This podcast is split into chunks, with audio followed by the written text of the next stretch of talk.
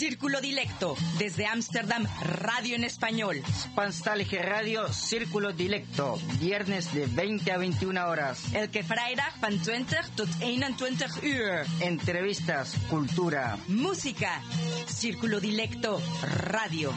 Salto Stats FM. Cable 103.3 y 106.8, frecuencia modulada.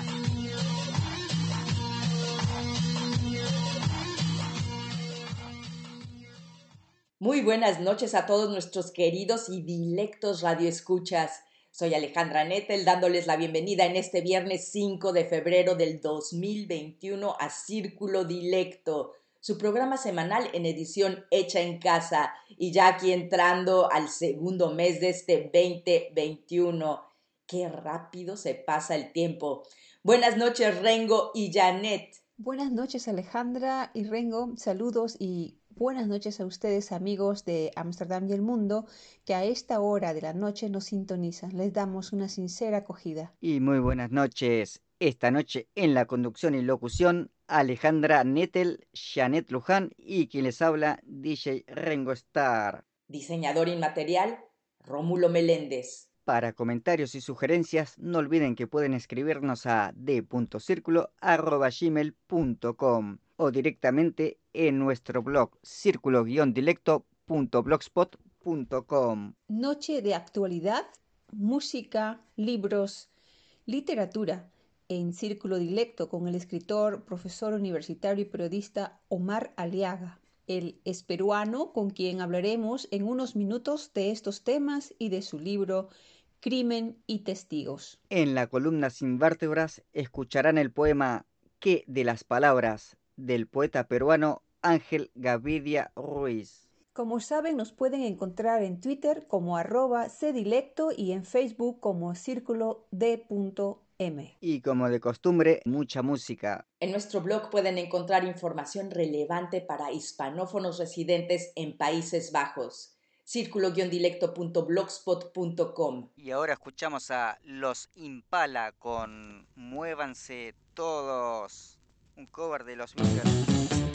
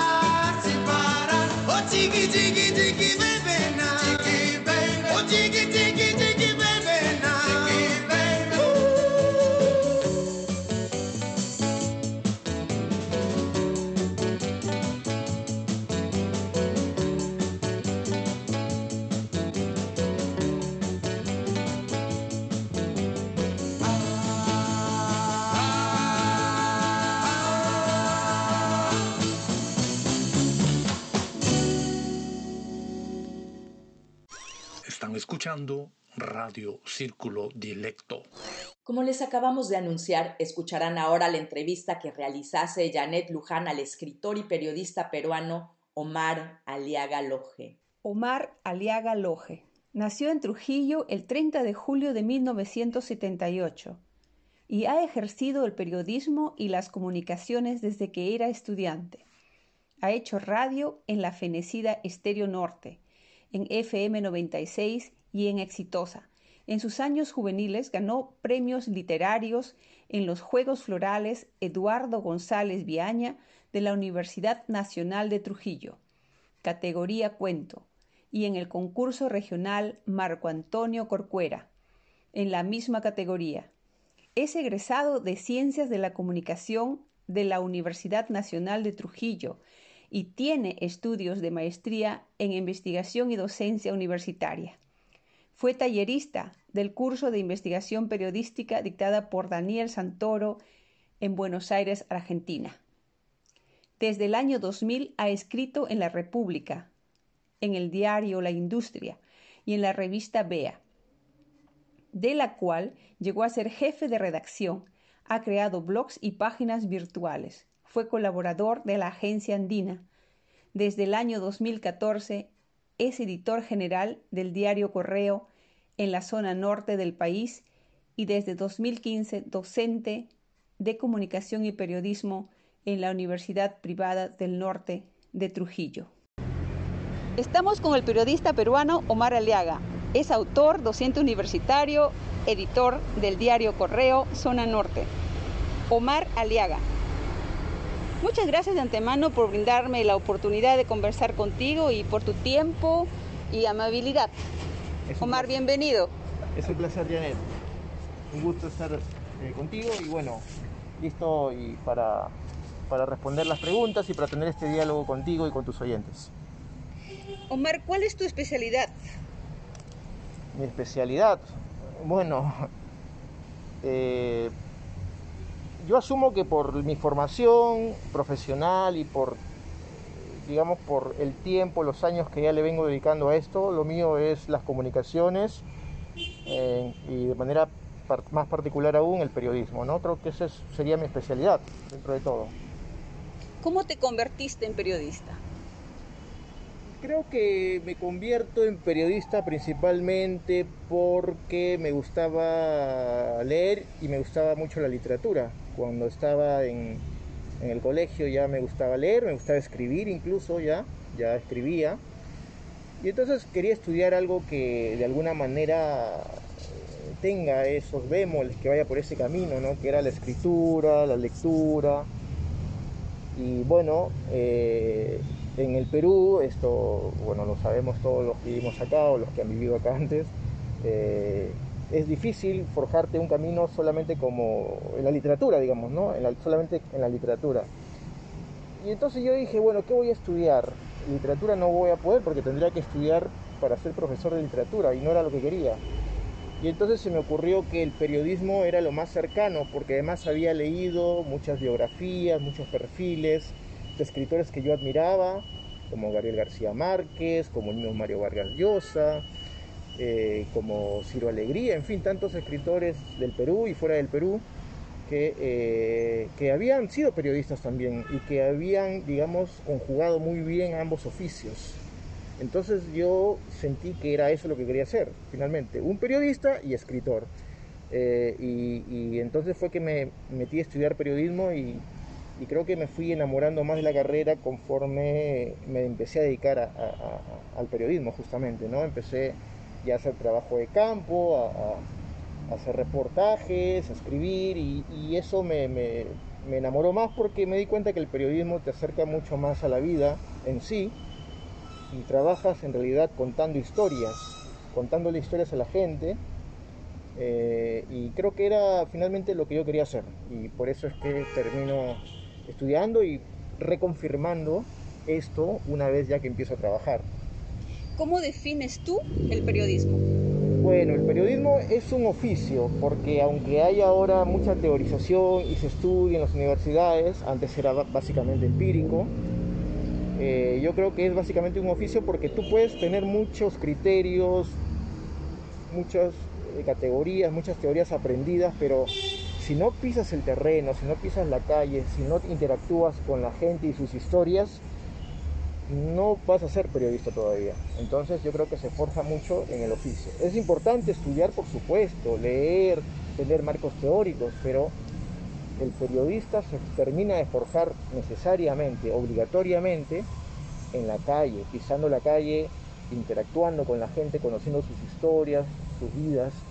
Y yo creo que el periodismo finalmente es un oficio entonces eh, que sirve al interés público ante todo y que está basado en la transmisión de historias, información que le sirva a la gente, que le ayude. Es un servicio finalmente el periodismo hacia la gente. Es un servicio que le sirve a la gente para su vida, inmediata, cotidiana, pero también puede servir para que su vida tenga un sentido más claro.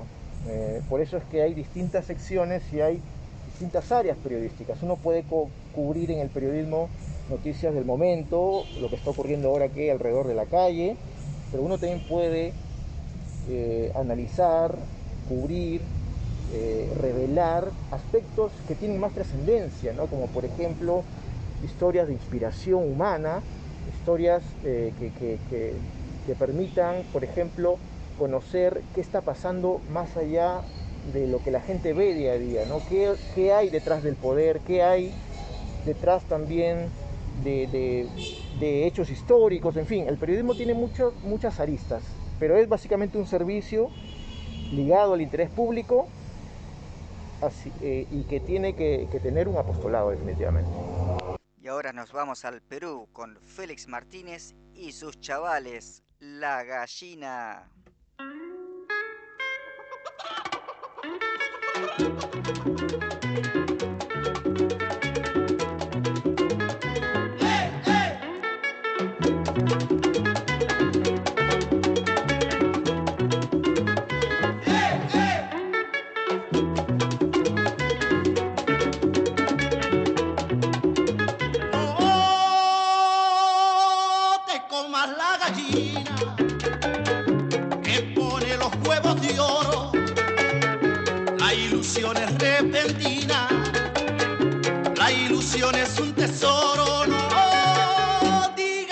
Señor primero,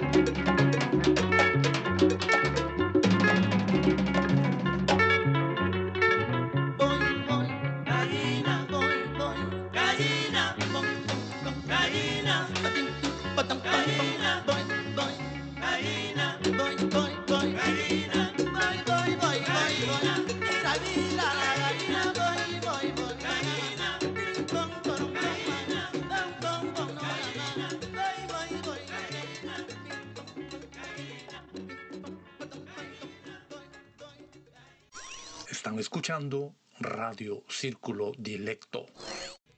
Vamos a cambiar al tema de la política. ¿Qué opinas de la coyuntura actual de la política en el Perú?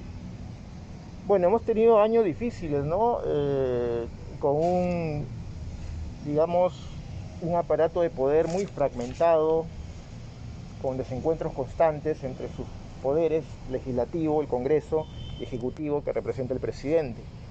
De hecho, por eso es que ha habido vacancias presidenciales en los últimos años, no ha sido casualidad que tengamos cuatro, o digamos cuatro, pero fueron dos, uno renunció y uno fue vacado, ¿verdad? Eh, y, tenemos un, un Congreso muy desprestigiado ante la opinión pública, ¿no?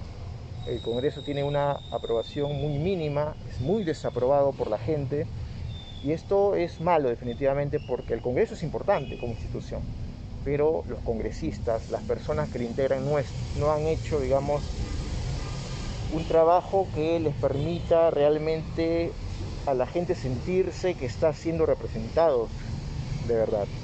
Y por otro lado también hay una crisis política derivada de la corrupción y que ha salpicado a todos los últimos presidentes que ha tenido el Perú. El Perú, que ha sido un país que ha crecido en los últimos 20 años de manera sistemática, el crecimiento económico ha sido admirado, halagado en varias regiones de, este continente y de otros. Sin embargo, no ha podido dar ese salto al desarrollo real, que significa entender instituciones sólidas y, tener estabilidad social, que la gente no sienta que, que, la gente sienta que la democracia de verdad le está ayudando a mejorar su vida. La gente siente que la democracia no le sirve muchas veces, ¿no? Eh, eh, ha habido una distribución que no ha terminado de llegar a todos, entonces eh, eso sumado al tema de la corrupción genera pues un,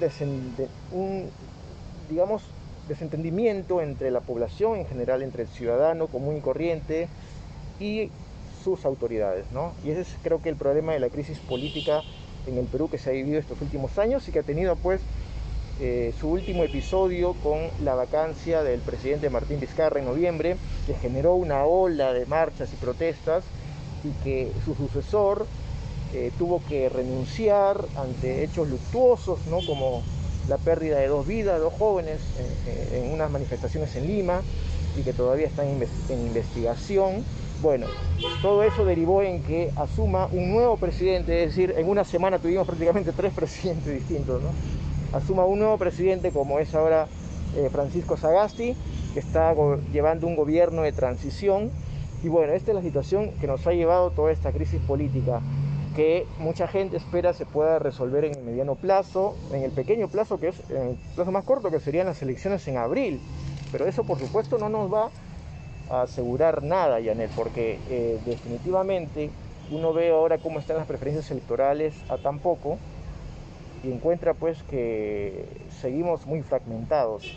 Los partidos políticos que están postulando están muy fragmentados, tienen votos pequeños, grupúsculos, todavía no se define bien, están casi igualados. Entonces, quiere decir que el próximo Congreso que se ha elegido va a estar también muy fragmentado, va a tener fuerzas políticas muy distribuidas y eso quizás también va a ser un problema para el próximo presidente. Así que bueno, la situación todavía sigue siendo incierta, ¿no?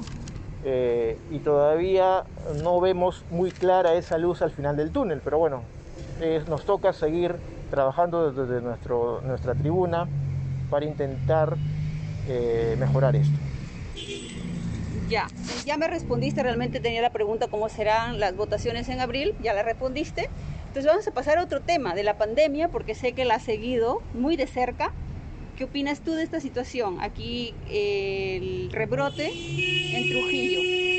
Sí, bueno, eh, teníamos los peruanos dudas con respecto a que tengamos una segunda ola, como está ocurriendo en Europa, en Estados Unidos también, eh, pero principalmente en Europa, ¿no? donde, incluso se ha superado los números que se tuvo el año pasado, ahora mismo, ¿no? se están superando esos números.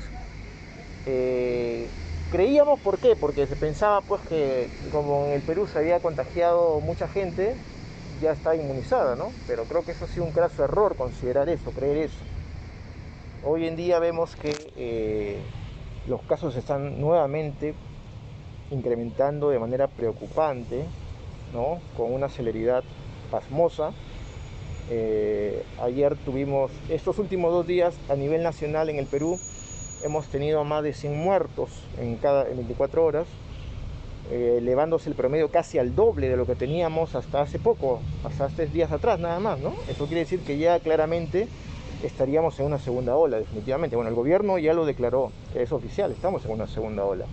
Aquí en Trujillo, en la capital o en la Libertad, que es la región, digamos, a la que pertenece Trujillo como capital, también hay un incremento de números que casi se ha duplicado. Teníamos un promedio de muertes de 5 o 6 por día, ya se había establecido ahí, ¿no? Se había quedado ahí y aparentemente ya lo peor había pasado, ¿no? Sin embargo, ahora estamos teniendo un promedio de 11, 10, lo cual indica que es casi el doble de lo que teníamos en promedio, ¿no? Y esto ya empieza a preocupar y entonces estamos viendo que eh, que de alguna manera se vuelve a repetir el patrón que tuvimos el año pasado, ¿no? Cuando yo recuerdo claramente cómo comentaba la gente, decíamos que acá no iba a ser como en Europa, ¿no? Por miles de motivos, creencias populares, ¿no? Por ejemplo, que el peruano es guerrero, que el peruano come en carretillas, es decir, en las calles, ¿no? En cualquier lugar, no como en Europa, que digamos eh, hay eh, un patrón un poco eh, más eh, disciplinado ¿no? y también de control en las cuestiones sanitarias y de comida. ¿no? Y creo que el peruano era como, como esos perros que están en la calle, ¿no? que, que, que le entran de todo y no se enferman. Bueno, el peruano es así, decíamos. ¿no? Yo leía esos, esos, esos, esos comentarios. ¿no? El peruano es así, no le va a dar como en Europa. Y otra cosa decían, en Europa hay mucha población de tercera edad, ¿no? Que vive, y por eso también, le y- pero el Perú no, el Perú no, el Perú no es así, el Perú tiene mucha población joven. O el Perú, no sé, acá ya no va a llegar así, y sin embargo nos, nos tomó a todos y nos encontramos con unas cifras espeluznantes, ¿no? Y, lamentando pérdidas humanas, muchas pérdidas humanas. Eh, acá estamos llegando casi a los 40.000 muertos, cifra oficial en el Perú, pero se habla de que sería más del doble en realidad, ¿no? Como en muchos otros países, siempre se habla de unas cifras que no son contabilizadas porque una, o hay muertos por daños colaterales al COVID-19, o porque muchas veces también eh, la forma de contar eh, no, no es tan precisa porque hay muchas personas que no registran ¿no? y se mueren en otros lados en su casa. Bueno, en fin, pero esa es la situación. Y yo creo que estamos entrando en un momento crítico nuevamente se está repitiendo lo que ocurrió anteriormente el año pasado, es decir, primero en Europa saltan las alarmas, nosotros los miramos desde aquí, seguimos todavía actuando normal hasta que nos rebasa la pandemia y recién ahí quizás nos asustamos y empezamos a cumplir un poquito, ¿no? Hoy está pasando esto en el Perú. Estamos mirando en Europa y estamos viendo que está llegando acá, pero no nos estamos dando cuenta todos todavía, ¿no? Hay que darles un Sacudón. sacudón a la gente, decirles, hey, mira, ya está ocurriendo, fíjate a tu alrededor. Ya hay que cambiar un poco. El verano puede esperar. eh, Si es que pasamos esto, habrá otro verano, ¿no? ¿Y qué necesidad de irme ahora a festejar con los amigos a la playa, de irme con la familia? Bueno, pero bueno, es lo que está ahora ocurriendo. Entiendo que obviamente hay más experiencia ya de trabajo, las autoridades ya han afrontado un año terrible, yo creo que han aprendido, han también han mejorado la infraestructura, tal como nos encontró, la verdad, en una situación sanitaria que fue, creo yo, lo que permitió que tengamos tantos muertos también, ¿no? Nos tomó el- la pandemia con una situación sanitaria en el Perú que demostró que los años de crecimiento económico no sirvieron para arreglar algo tan fundamental. Ese es un síntoma de una sociedad que se ha desarrollado y definitivamente nosotros no lo habíamos logrado, ¿no? Entiendo que ahora algunas cosas han mejorado en los últimos meses, pero va a depender de que, se- de que no aumente tan rápido los números, porque de lo contrario nos va a volver a rebasar, ¿no? Y ahora escuchamos a Grupo Caricia con Sigue tu camino.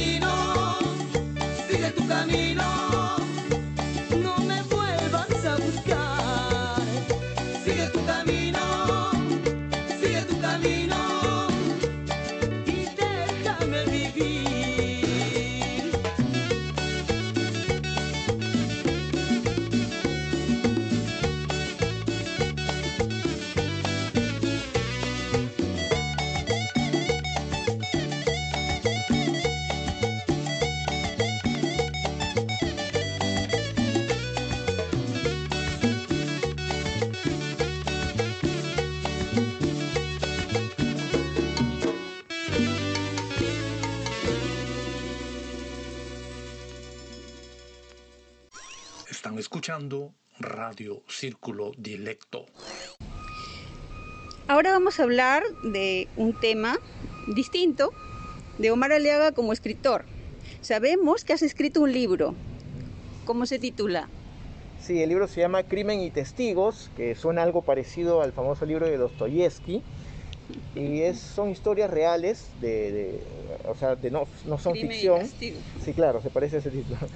Son historias reales, eh, contadas. Es colaborativo el libro, ¿no? Yo lo escribo, yo lo edito, pero con la ayuda, o sea, también participan otros periodistas que también escriben historias, ellos que cuentan historias que vivieron de alguna manera, ¿no? Estos años. Estos años han sido difíciles en esta ciudad, en Trujillo, porque se convirtió en una especie de capital de la inseguridad ciudadana, de la delincuencia, ¿no? El crecimiento, Trujillo es una de las ciudades que más ha crecido. Trujillo es una de las ciudades metrópolis que más han crecido en los últimos años en el Perú. Crecimiento económico rápido, importante, por la minería, la agroindustria, la construcción principalmente. Y eso generó también pues que crezca la delincuencia, porque tú sabes, donde cuando hay más dinero hay más que robar, más que delinquir, ¿no? Entonces eso ocurrió y bueno, de- eh, este libro es básicamente una forma de resumir estos años a través de historias muy humanas, muy personales, que tienen que ver con la violencia, el crimen, la inseguridad, desde estas tierras, ¿no? Desde este lugar. ¿Cómo ves la delincuencia en la ciudad de Trujillo? Es esto más específico, ¿no? De esta tierra aquí. Eh, sí, eh, sí, eh, hubo un pequeño parón natural en los días más difíciles de la pandemia del año pasado, porque en los meses, porque este, obviamente había mucho más control, la gente no salía prácticamente, ¿no? Pero se ha vuelto a reactivar. Ahora, iniciando este año, tenemos ya algo más de 10 asesinatos, crímenes, nada más en 15, 16 días, ¿no? En, dos, en dos, algo más de dos semanas, nada más de- del año, ¿no? Aquí en Trujillo. Y esto pues nos dice que como que ha regresado con fuerza, ¿no? Después de un parón de la pandemia, que, que inicialmente asustó hasta, aparentemente hasta los delincuentes, pues ahora está regresando. Y esto se debe pues a que lamentablemente no ha podido controlarse eh, desde la raíz este problema, ¿no? Porque siempre se dice esto, ¿no? La delincuencia nace porque hay también desigualdad, ¿no? Hay lugares marginales, deprimidos, donde no hay ni educación, ni hay este, salud, y, no, no alcanza el dinero, y, y pues ahí esas familias, que muchas veces son familias que viven hacinadas, en casas pequeñas, pero son un montón de familias, pues los chicos crecen en esos lugares y empiezan pues muchas veces a tener malas juntas desde muy chicos y a, eh, y a delinquir desde jóvenes. Y eso es lo que muchas veces ocurre eh, y no se ha arreglado ese problema de raíz, ¿no? Pero también creo yo, yo estoy convencido de que el problema de la delincuencia en el Perú y en un lugar como Trujillo está muy vinculado otra vez a la corrupción. ¿Por qué? Porque la corrupción que llega a los jueces, a los fiscales, que llega a los policías, obviamente termina por desvirtuar cualquier lucha contra la delincuencia, porque si es que hay un delincuente que, que ha obtenido dinero ilícitamente y gracias a ese dinero ilícito puede pagarle a un juez para que no lo lleve a la cárcel o para que lo libere, después de haberle pagado un policía que le ayudó a, tal vez a, cubrirlo durante muchos años o a no o impidió que tenga las pruebas suficientes para entregar cuando, cuando fue detenido, pues obviamente vamos a tener a este delincuente que siempre va a salirse con la suya, ¿no? Yo creo que por ahí la corrupción es uno de los grandes problemas que impiden que se resuelva el problema de la delincuencia. ¿Qué solución darías al Perú sobre la delincuencia? Si puedes pensar en una Uy, solución. una Bien solución. amplia la, pero danos una. Sí, pero bueno, partiendo de lo último que señalo, la lucha contra la corrupción yo creo que va a ayudar muchísimo. Eh, yo pediría que se tenga un trabajo, una campaña, un trabajo que tiene que venir desde el gobierno y sus instituciones para tratar de limpiar ese poder judicial y esa policía. Necesitan ser reformados. Yo creo que esa por ahí puede partir eh, gran, buena parte de la solución a este problema. Están escuchando Radio Círculo Dilecto. Vamos ahora a Omar Aliaga como docente. ¿Cómo te va? ¿Qué te parecen las clases virtuales? virtuales? ¿Puedes contarnos una anécdota? Bueno, ha sido una experiencia igual novedosa, creo que igual como docentes no está mal, sobre todo los que no habíamos tenido oportunidad de desarrollarla, porque ya había clases virtuales en la Universidad Privada del Norte, donde trabajo, había eh, clases virtuales ya, pero yo nunca había tenido esas clases, era algún margen nomás de, de algunas horas que tienen algunos, ¿no? Eh, y eso me ha permitido, obviamente, entrenarme, tener experiencia en estos nuevos formatos, en, también tratar de llegar al estudiante de otra forma, ¿no? En ingeniármelas, en, en tener otras herramientas, ¿no? Yo creo que eso está bien, pero como todo, tiene también sus limitaciones, ¿no? Y ha generado problemas. Yo, por ejemplo, no sé si, bueno, no sé si solo ocurrirá en el Perú, tal vez ocurre también en otros lugares, pero debe ser un poco más complicado aquí. Por ejemplo, algunas veces eh, yo tenía clases virtuales este año, las clases remotas, y, y definitivamente pues eh, había chicos que, que me decían, profesor, estoy tratando de entrar y no puedo, o profesor, se me complicó, estoy afuera, no puedo entrar al- a la sesión, qué sé yo. Y eso generaba pues una incomodidad, ¿no? O me decían, profesor, ¿puede repetir porque esa parte no se le escuchó? Y, te quita la fluidez, obviamente, ¿no? Te quita la fluidez de todo el trabajo de la sesión, ¿no? Y, eso me generaba una incomodidad. Ahora, uno desde el punto de vista personal puede decir, bueno, pero también es cómodo, ¿no? Antes me tenía que levantar una hora antes, a pesar de que yo vivo cerca de la universidad, una hora antes, por ejemplo, cuando tenía clases temprano, ¿no? Me levantaba una hora antes, me duchaba tranquilo, desayunaba algo rápido, desayunaba luego ahí en el break y me iba a la universidad tranquilo. No, y lo hacía, pero tenía que levantarme antes, bañarme, cambiarme, todo eso. Pero en las clases virtuales uno puede levantarse con poquito tiempo de anticipación, dormías un poco más, y quizás solo te das una lavada de cara, ¿no? Y, y rápido te ponías algo así y ya. Y era algo rápido, ¿no? Y, era más manejable aparentemente, ¿no? Por ejemplo, ahora yo a veces pienso, tengo clase de siete y media, yo soy una persona un poco eh, noctámbula, ¿no? Me, me suele acostar pasada la medianoche normalmente, ¿no? Digamos que ya me he acostumbrado así, ¿no? Entonces eso me obliga a levantarme siempre no muy temprano. Yo soy una persona que se levanta de las 8 para adelante normalmente. Pero a veces tenía clases 7 y media. Y ahora cuando veía mi horario de las clases que vienen para este ciclo, primer ciclo, el ciclo 1 del 2021, veía lo de las 7 y media y decía, pero si este año hay presencial, tengo que levantarme 6, 6 y media por lo menos. Ah, y ya estaba pensando en cambiar el horario porque ya se me hacía un problema, ¿no? Ya, bueno, esas son obviamente cosas que cambian, ¿no? Pero, pero después, a ver, te voy a contar una anécdota graciosa, ¿ya? Yo soy un hombre soltero, ¿ya? Pero vivo en mi departamento con una mascota, con una perrita de raza cocapú. Eh, y bueno, yo la quiero mucho, como cualquiera con su perrito con el que convive, este, la acaricia, ¿no? Le habla, besos, ¿no? Y, y yo estaba en clase y le digo, bueno muchachos, entonces le dejo una tarea, ¿no? Y le digo, bueno, entonces en una hora regresamos para que me lean sus trabajos y me expongan y interac- e interactuamos, conversamos, ¿ok? Les doy una hora para que avancen con el trabajo. Ah, Me quedo en línea por si acaso, cualquier cosa. Y entonces lo dejo ahí, estaba ahí, yo, estaba- yo siempre estoy con la televisión encendida, pero le bajo el volumen, ¿no? Porque estoy siempre pendiente de las noticias igual, ¿no? Y ahí la ponía, y ahí empiezo a moverme, traigo un café, y como estaba ahí, y le empiezo a hablar a mi perrita, ¿no?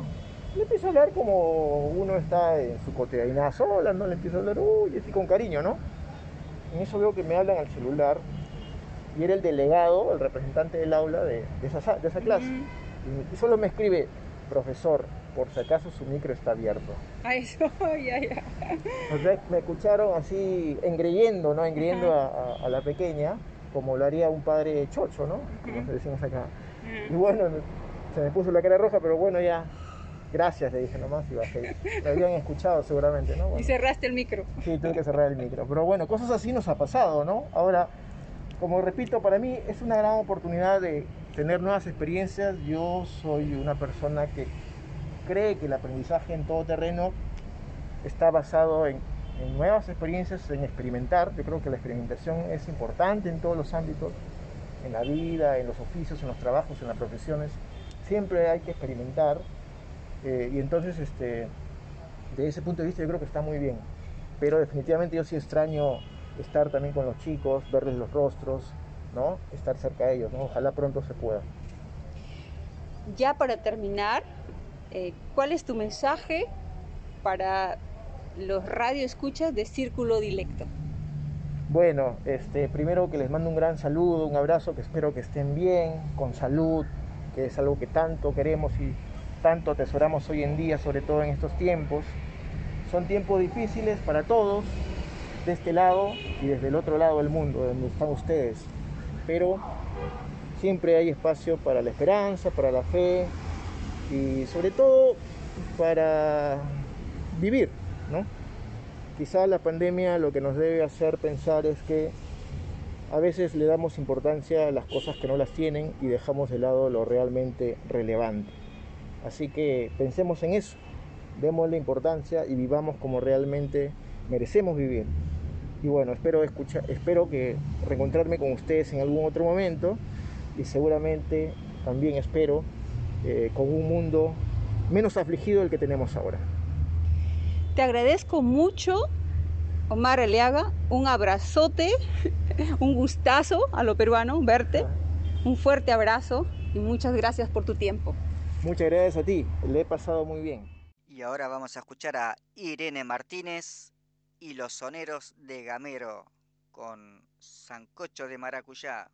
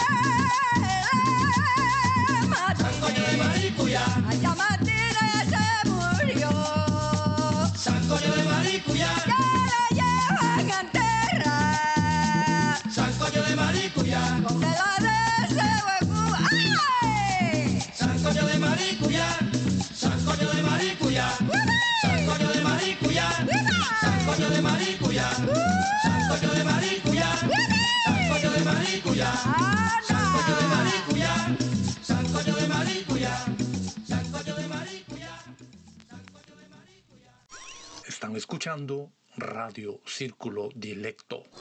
En el mes de febrero sorteamos el libro Canto General de Pablo Neruda. Lo único que debe hacer para participar en el sorteo es escribirnos a d.circulo.gmail.com antes del 25 de fe- de febrero del 2021.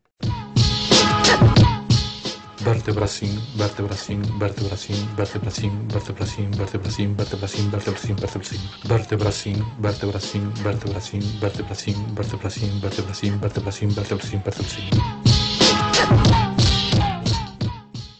¿Qué de las palabras?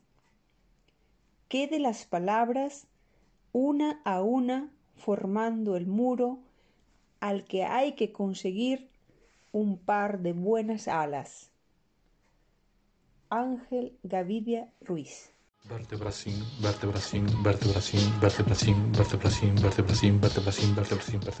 Y ahora vamos con algo más moderno y movidito con Úrsula Mil y escuchamos Beatbox Cha Cha Cha. Now we are going to play a good cha cha cha recording.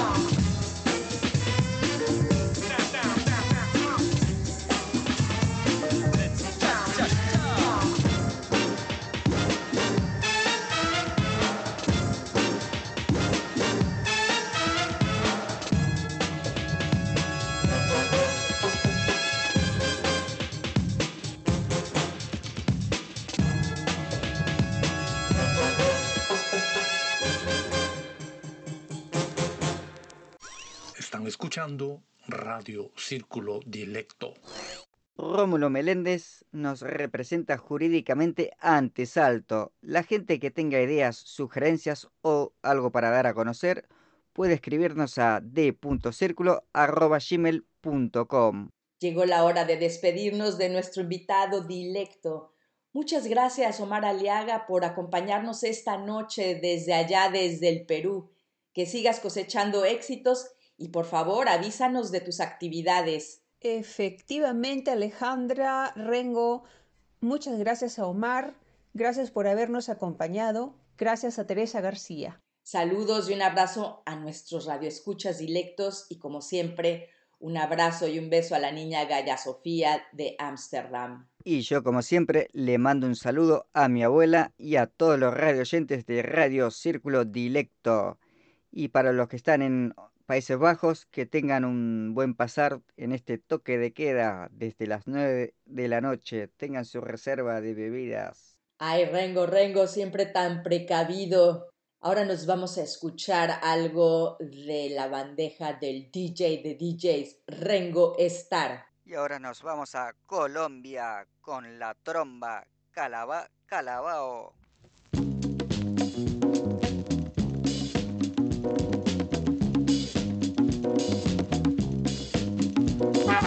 Calabao,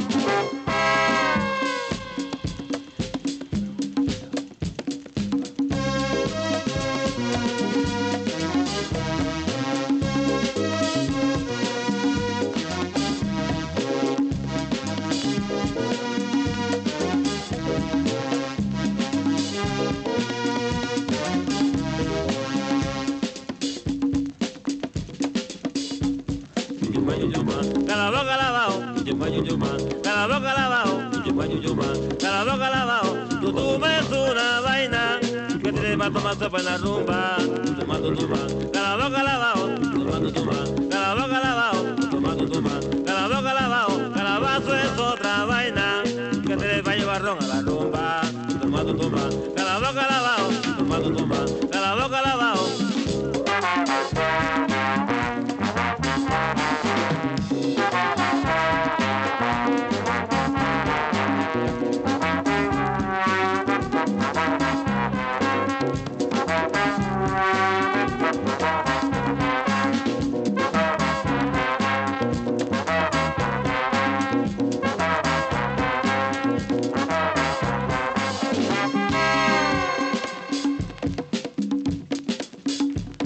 Del Macán, la rumba del la rumba del Macán, la rumba del Macán.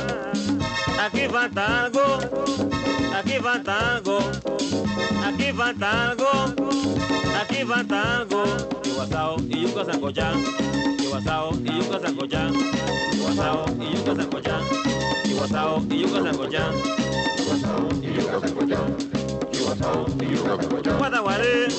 y Guataguaré, Catán,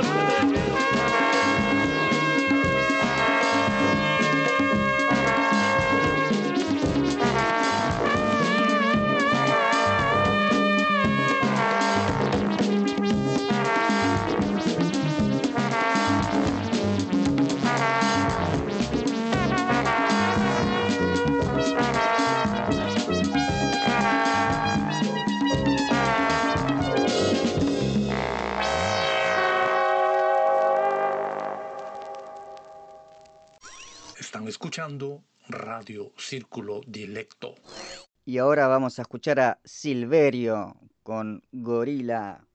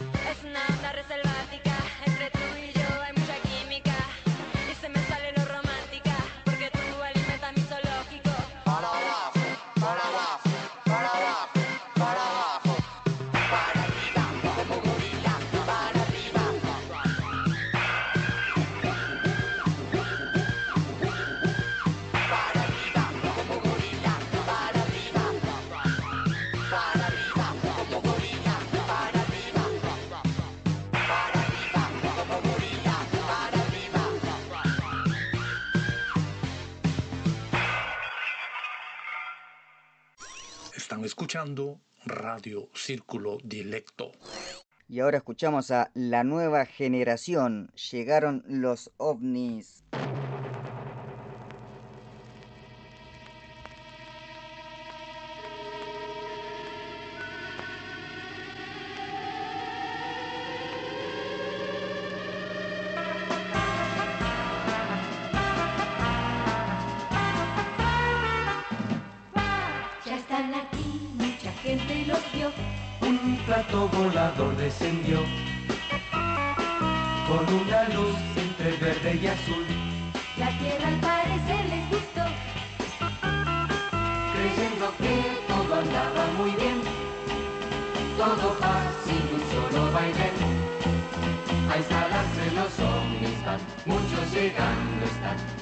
Ya descendiendo se ven.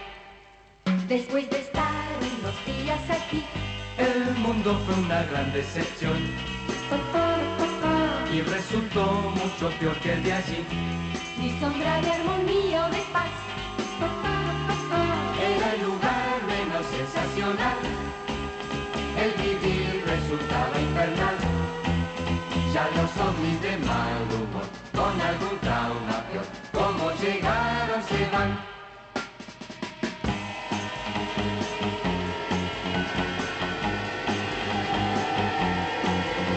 La tierra no la volverán a pisar.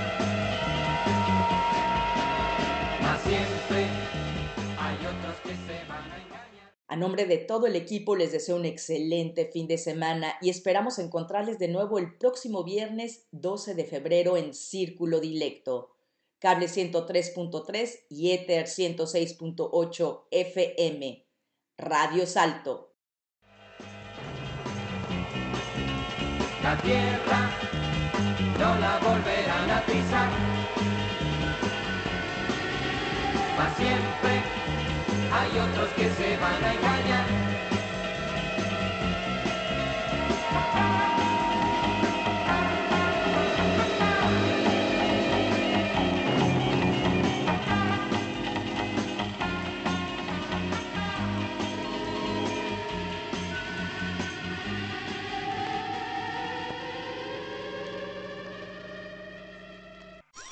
Están escuchando Radio Círculo Dilecto.